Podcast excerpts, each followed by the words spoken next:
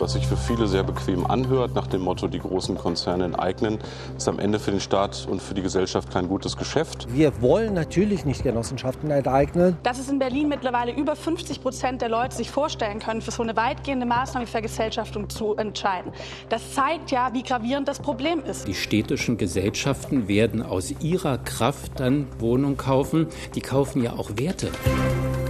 News Junkies. Was du heute wissen musst. Ein Info-Radio-Podcast. Ja, Wohnen kostet Miete. Ja, und zwar viel zu viel. Vor allem in den großen Städten wie Berlin wird es immer teurer. Da sind sich alle einig. Ja, denn viele können sich Innenstadt quasi gar nicht mehr leisten. Mhm. Und jetzt will die Politik mal wieder handeln. Sie muss wohl auch etwas tun, denn der Druck wächst. Stichwort Enteignungsinitiative. Ja, auf der anderen Seite gibt es auch Rückschläge. Stichwort hier der Mietendeckel. Hm. Zum Glück ist demnächst Wahl, da kann man das Projekt doch gleich bundesweit vorantreiben. Ja, Berlin bekommt wohl rund 15.000 Wohnungen aus privatem Besitz zurück. Aber ist dieser Rückkauf auch eine gute Idee? Was kommt da aus dem Mietlabor Berlin so alles auf uns zu? Fragen wir heute Aurelie Winker und Martin Spiller. Heute am Dienstag, den 14. September. Hi. Wir äh, sehen eben jetzt ähm, mit äh, Schrecken, dass die ähm, Anzahl der Sozialwohnungen einfach von Jahr zu Jahr deutlich sinkt. Wir verlieren äh, stündlich drei Wohnungen, weil sie aus der Preisbindung herausfallen. Melanie Weber-Moritz vom Deutschen Mieterbund. Also neue Wohnungen müssen her.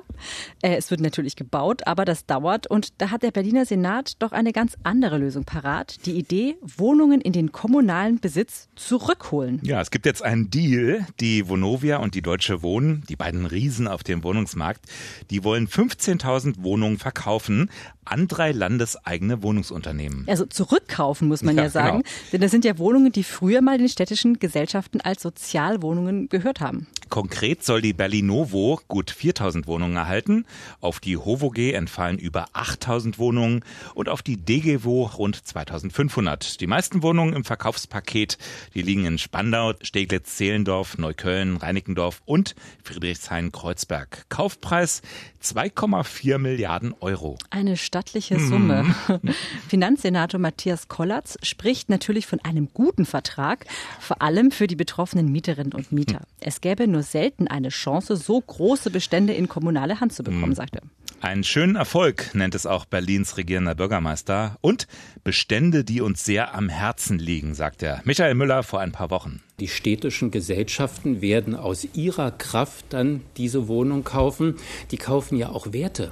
Das sind vermietete Wohnungen, mit denen Einnahmen wiederum die Gesellschaften auch arbeiten können. Sie können in die Quartiere investieren, sie können in die Wohnung investieren. Es ist ja nicht so, dass Geld ausgegeben wird für nichts, Aber sondern für kommunale Wohnungen, die uns, die der Stadt und den Berlinerinnen und Berlinern gehören. Werte also. Und außerdem betont Müller, man kaufe auch nur, wenn der Preis stimme. Ja, schauen wir uns den doch nochmal an, den hm. Preis. 2,4 Milliarden Euro, das ist, klingt jetzt erstmal wahnsinnig viel. Im Durchschnitt heißt das dann aber 165.000 Euro pro mhm. Wohnung. Das klingt dann wieder ganz vernünftig eigentlich. Für Berlin, ne? Ja. Kommt aber auch darauf an, wie die Wohnungen dann aussehen. Grüne, Linke und CDU, die wollten deshalb auch mehr wissen über den Zustand. Man dürfe nicht die Katze im Sack kaufen, so Antje Kapek, Fraktionsvorsitzende der Grünen im Abgeordnetenhaus. Wir haben eingefordert, dass man uns sagt, in welchem Zustand sind die Wohnungen, wo befinden Sie sich eigentlich genau, wie ist der Sanierungsbedarf? Und all diese Fragen wurden nicht beantwortet. Und ich glaube, sie wurden vor allem deshalb nicht beantwortet, weil hier auch nicht ordentlich geprüft wurde. Und das ist natürlich schwierig. Vor allem für die Abgeordneten. Denn, und das ist eine andere Kritik, das Parlament wurde dabei quasi übergangen. Und das bei einem Erwerb dieser Größenordnung. Ja, tatsächlich soll der Deal am Abgeordnetenhaus vorbei gemacht werden. Denn die Wohnungsbaugesellschaften finanzieren die Ankäufe alleine über Kredite. Und die Kredite finanzieren sich wiederum über die Mieteinnahmen ohne Geld aus dem Haushalt also. Hm, also nicht das Land kauft, sondern die landeseigenen Gesellschaften. Aber nur solange alles gut geht. Die Opposition bezweifelt, dass das so risikolos ist. Was ist denn, wenn die Sache ein ziemliches Verlustgeschäft wird, wenn die Mieteinnahmen gar nicht reichen? Ganz zu schweigen von teuren Neubauplänen, die man ja eigentlich hat. Ja. Oder die Einwohnerzahl geht irgendwann zurück von mhm. Berlin, die Wohnungen werden gar nicht mehr gebraucht. Muss dann das Land doch wieder zuschießen oder muss man die Wohnungsgesellschaft womöglich retten? Also viele Fragen gibt es da. Ja, die Grünen bezweifeln, dass vor allem die DGWO den Kauf finanziell schultern kann, zumal der Sanierungsbedarf überall groß sein könnte, wie Antje Kappek befürchtet. Vor 20 Jahren wurden diese Wohnungen für ein Apfel und ein Ei quasi verschenkt. Die Hoffnung, die man damals daran geknüpft hat, war, dass man über den Verkauf an Private dafür sorgt, dass dann diese Wohnungen saniert werden. Und genau das ist ausgeblieben. Durch den Verkauf wurde da einfach nur Rendite abgezogen. Die sind aber zu großen Teilen bis heute sanierungsbedürftig. Googelt man ein bisschen rum zum Thema landeseigene Wohnungsbaugesellschaften, dann werden einem in der Regel sechs aufgelistet. Die heißen dann Gesobau, Gewobag, Stadt und Land, WBM, DGWO und HOVOG. Genau, und HOVOG äh, und DGWO, die sind beide Teil dieses Deals. Genau. Aber Berlinovo also bis gestern, who the fuck ist Berlinovo? Ja, die Berlinovo ist nicht nur die unbekannteste unter den Wohnungsgesellschaften, bei ihr ist auch einiges anders. Sie ist nicht Teil des Mietenbündnisses, also kein Instrument der Mietenpolitik. Sie soll Geld verdienen und sie ist quasi ein Überbleibsel der Bankengesellschaft Berlin, gegründet, um Schulden aus dem Bankenskandal abzutragen. Ich habe mir auch mal die Homepage angesehen. Gemeinsam Zukunft gestalten, hier und jetzt steht da. Und dann unter Profil. Die Berlinovo Immobiliengesellschaft MBH ist ein modernes Immobilienunternehmen mit Sitz und im Eigentum des Landes Berlin. Berlinovo investiert gezielt in Berliner Immobilienprojekte und ist maßgeblich am Ausbau von innovativen Wohnungsangeboten beteiligt. Mhm. Und diese innovativen Wohnungsangebote, das sind dann zum Beispiel möblierte Apartments. Die Berlinovo hat zwar nur 20.500 Wohneinheiten, davon sind aber 6.500 eben solche Apartments. Und bei denen gilt praktischerweise auch der Mietspiegel nicht. Kostenpunkt 30 hm. Quadratmeter für knapp 700 Euro. Bei einer landeseigenen Gesellschaft. Hm. Und dann noch ein Blick aufs Impressum. Vorsitzender des Aufsichtsrates Dr. Matthias Kollatz. Also er hat selbst zugestimmt. Das hat heute Morgen in Radio 1 auch Tagesspiegel-Chefredakteur Lorenz Marold mal so richtig aufgeregt. Da erklärt also der Finanzsenator hoch erfreut, dass nach dem Aufsichtsrat der Berlinovo jetzt auch die Aufsichtsräte der DGWO und der HOVOG zugestimmt haben. So als hätte er damit rein gar nichts zu tun. Und wenn man sich dann aber mal die Aufsichtsräte genau anschaut, dann stellt sich heraus, Aufsichtsratschef in der Berlinovo Matthias Kollatz, Aufsichtsratsmitglied DGWO die Stellvertreterin von Matthias Kollatz, Aufsichtsratsmitglied HOVOG, wieder die Stellvertreterin von Matthias Kollatz. Also der Finanzsenator setzt was durch, was er will, dann bescheinigt er sich selbst das Richtige zu tun und dann freut er sich auch noch öffentlich scheinheilig darüber. Ja, also irgendwie kein Wunder dann, dass alle zugestimmt haben. Ja, aber brauchen wir denn jetzt noch das Referendum, den Volksentscheid zur Enteignung großer Wohnungsunternehmen? Das ist ja die nächste Idee in unserem Testlabor Berlin. Ja, genau. Am 26. September, also am Tag der Bundestags- und der Abgeordnetenhauswahl, stimmen die Bürger Bürgerinnen und Bürger auch über den Volksentscheid Deutsche Wohnen und Co. enteignen ab. Und das Ziel ist, private Wohnungsunternehmen mit mehr als 3000 Wohnungen zu enteignen. Mhm. Laut Infratest DIMAP ist inzwischen eine Mehrheit in Berlin dafür, vor allem die Anhänger von Linken und Grünen, aber auch einige Anhänger der SPD. Die Sozialdemokraten selbst sind gegen Enteignung, nicht nur auf Landesebene. Der SPD-Bundesarbeitsminister Hubertus Heil hat am Abend in der ARD gesagt, was sich für viele sehr bequem anhört, nach dem Motto, die großen Konzerne enteignen, ist am Ende für den Staat und für die Gesellschaft kein gutes Geschäft, weil Enteignung rechtlich gesprochen zu massiven milliardenschweren Entschädigungen führen würden. Ja, die einzige Partei in Berlin, die den Volksentscheid unterstützt, ist die Linke. Die Grünen in Berlin, die haben so eine etwas schwammige Haltung, würde ich sagen. Mhm. Die Spitzenkandidatin Bettina Jarasch hat am Wochenende hier im Inforadio gesagt, sie selbst würde dafür stimmen, aber jetzt nicht, weil sie unbedingt Enteignungen will, sondern weil sie die Ziele des Volksentscheides richtig findet und sie aber gerne auf einem anderen Weg erreichen möchte. Und für sie wäre dann der Volksentscheid ja so eine Art Druckmittel auf die hm. großen Wohnungsbaugesellschaften. Man kann so ein Instrument auch benutzen. Darauf ist ja Moderator Frank Plasberg in Hart aber fair auch gleich angesprungen und hat die Haltung der Grünen so zusammengefasst. Wir sind äh, für den Volksentscheid, aber wir wollen es nicht wirklich, sondern wir wollen ihn als Druckmittel.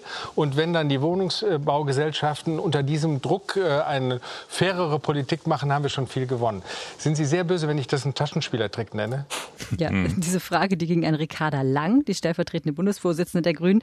Und die hat es naturgemäß anders gesehen. Aber sie wollte auch nicht so richtig sagen, wie sie eigentlich stimmen wird beim Volksentscheid. Ich werde ehrlich gesagt mich noch in den nächsten zwei Wochen entscheiden müssen, weil ich finde, das ist eine Entscheidung, die man nicht auf die leichtfertige Schulter nehmen sollte. Wie lange hatten Sie inzwischen Zeit, weil, darüber nachzudenken? Was ich wichtig finde, ist zu sehen, dass es überhaupt diesen Volksentscheid gibt. Dass es in Berlin mittlerweile über 50 Prozent der Leute sich vorstellen können, für so eine weitgehende Maßnahme wie Vergesellschaftung zu entscheiden. Das zeigt ja, wie gravierend das Problem ist. Ja, also was ja auf jeden Fall klar wird hier, das Thema Mieten und auch Enteignung emotionalisiert extrem, auch mhm. auf Bundesebene. Der Journalist Rainer Hank hat sich da ein kleines Gefecht gestern geliefert mit Frau Lang. Diese aggressive Stimmung, die es in Berlin gibt, sonst nicht da in der Republik. da werden Autos von Handwerkern der Vonovia angezündet. Das geht man muss sich überhaupt diesen, nicht. Ja, aber irgendwo sollte man das doch versuchen als Politiker rational zu bremsen und nicht zu sagen, ich brauche noch mal zwei Wochen, um darüber nachzudenken. Aber rational muss ich ja genau sehen, dass da genau was aus dem Ruder gelaufen ist, wenn da so viele Menschen, wir reden hier nicht über irgendwelche Aktivisten, wir reden hier bis weit ins bürgerliche Lager. Ja, aber wir eine Aggressivität gefördert, die meint, über Enteignung würden Wohnungen billiger oder würden neue Wohnungen entstehen. Wir reden hier über eine Mittelschicht, die Angst hat, davor ihr Zuhause verlieren. Da das bin ich total bei Ihnen. Nichts passiert in der Bestandsmiete, die können Sie doch gar nicht erhöhen. Ja. ja, spannende Sendung. Schauen wir uns noch mal den Volksentscheid konkret an. Der Name Deutsche Wohnen und Co. enteignen macht klar, es geht gegen große Wohnungsbaugesellschaften wie die Deutsche Wohnen, ein börsennotiertes Unternehmen, bei dem die Aktionäre richtig Gewinne machen mit Mietwohnungen. Explizit nicht gemeint sind Wohnungsbaugenossenschaften. Rospeter Heri, Sprecher der Initiative. Wir wollen natürlich nicht Genossenschaften enteignen und wir könnten die auch gar nicht enteignen, weil die Genossenschaften zur Gemeinwirtschaft gehören und Sinn der Sache ist, Wohnungen in Gemeinwirtschaft zu überführen. Das Problem ist, viele Genossenschaften glauben das eben nicht. Sie haben Bedenken, dass sie am Ende auch enteignet werden könnten. Und die Frage dabei ist jetzt ja, wäre es rechtlich überhaupt möglich, die Genossenschaften rauszunehmen? Sollte es Enteignungen geben? Dazu gibt es jetzt verschiedene juristische Gutachten, ähm, die der Verband auch selbst teilweise in Auftrag gegeben hat. Und das eine kommt zu dem Schluss, eben nur wenn Wohnungsanbieter nicht gewinnorientiert arbeiten, dann könnte man von solchen Enteignungen ausgenommen werden. Hm. Eigentlich würde man jetzt denken, dass das auf die Genossenschaften zutrifft.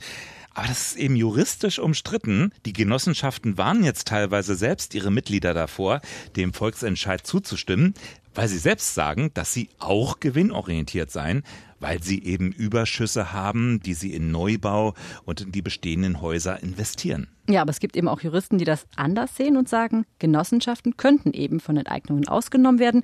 Zum Beispiel der Vorsitzende des Berliner Verfassungsgerichts, Professor Helge Sodern. Der sagt aber auf der anderen Seite, die Enteignungen, so wie sie im Volksentscheid vorgesehen sind, wären generell verfassungswidrig. Ja, stimmt. Also klar ist, auf jeden Fall würde es einen Rechtsstreik geben, wenn der Volksentscheid positiv ausfallen würde und wenn der künftige Senat dann auch wirklich versuchen würde, ihn durchzusetzen. Also wie gesagt, nur die Linke ist ja dafür. Mhm. Und es gibt ja eine Gruppe von Leuten, die so unsichere Situationen gar nicht mögen, und das sind die Investoren. Und deshalb befürchtet Dirk Enzensberger, der Vorstand der Charlottenburger Baugenossenschaft, auch, dass Investitionen im Bausektor zurückgehen könnten. Das Dilemma, was ein möglicherweise positiver Erfolgsentscheid auslösen wird, ist, dass sich die Investitionen in den Wohnungsmarkt reduzieren werden.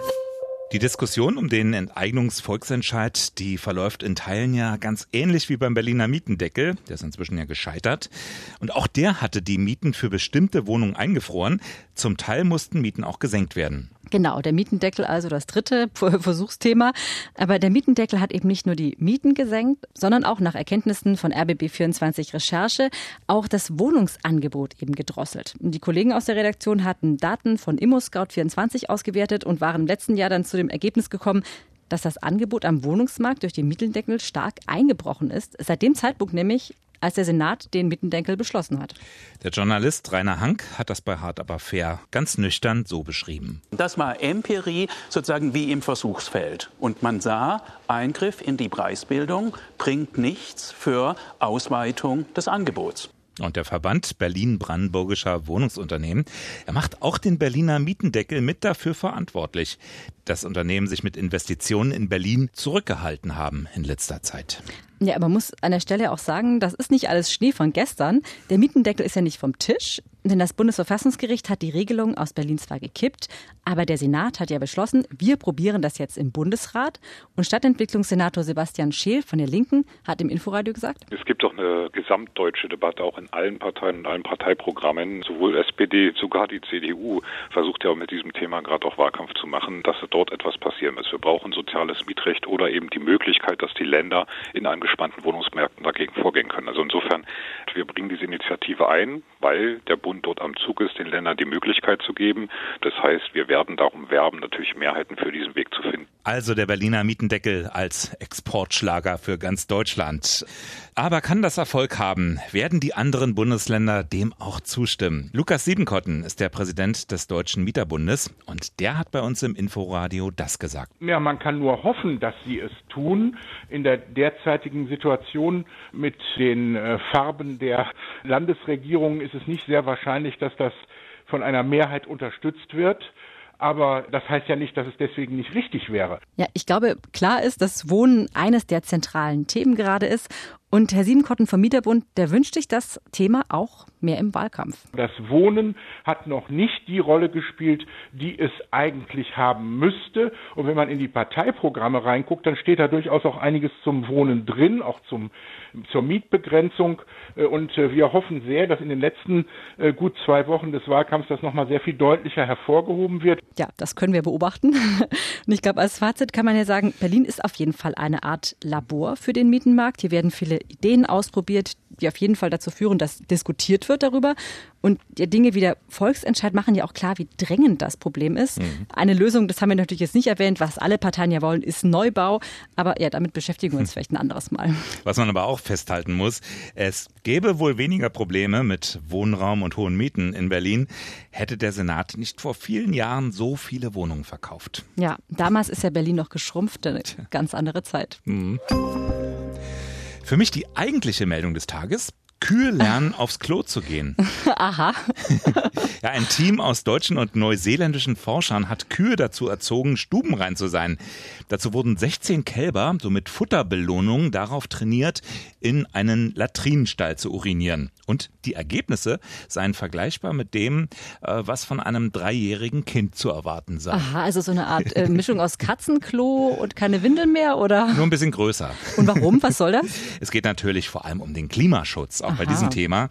Denn äh, in größerem Stil, also bei einem, sagen wir mal, flächendeckenderen Netz von Toiletten, da könnte das den Ausstoß von Treibhausgasen erheblich reduzieren, sagen die Forscher. Also von wegen äh, Methan- und Gülleausstoß reduzieren, wenn die Kuh aufs Klo geht. Genau, kann man jetzt alles abfangen und irgendwie verbuddeln oder ich weiß auch nicht. Ja, finde ich auf jeden Fall eine gute Idee. Erstmal schönes Wochenende. Nein, es ist noch gar nicht Wochenende. du denkst weit. Wir hören uns morgen wieder. Wir hören uns morgen wieder. Bis dahin. Tschüss. Ciao. News Junkies. Was du heute wissen musst.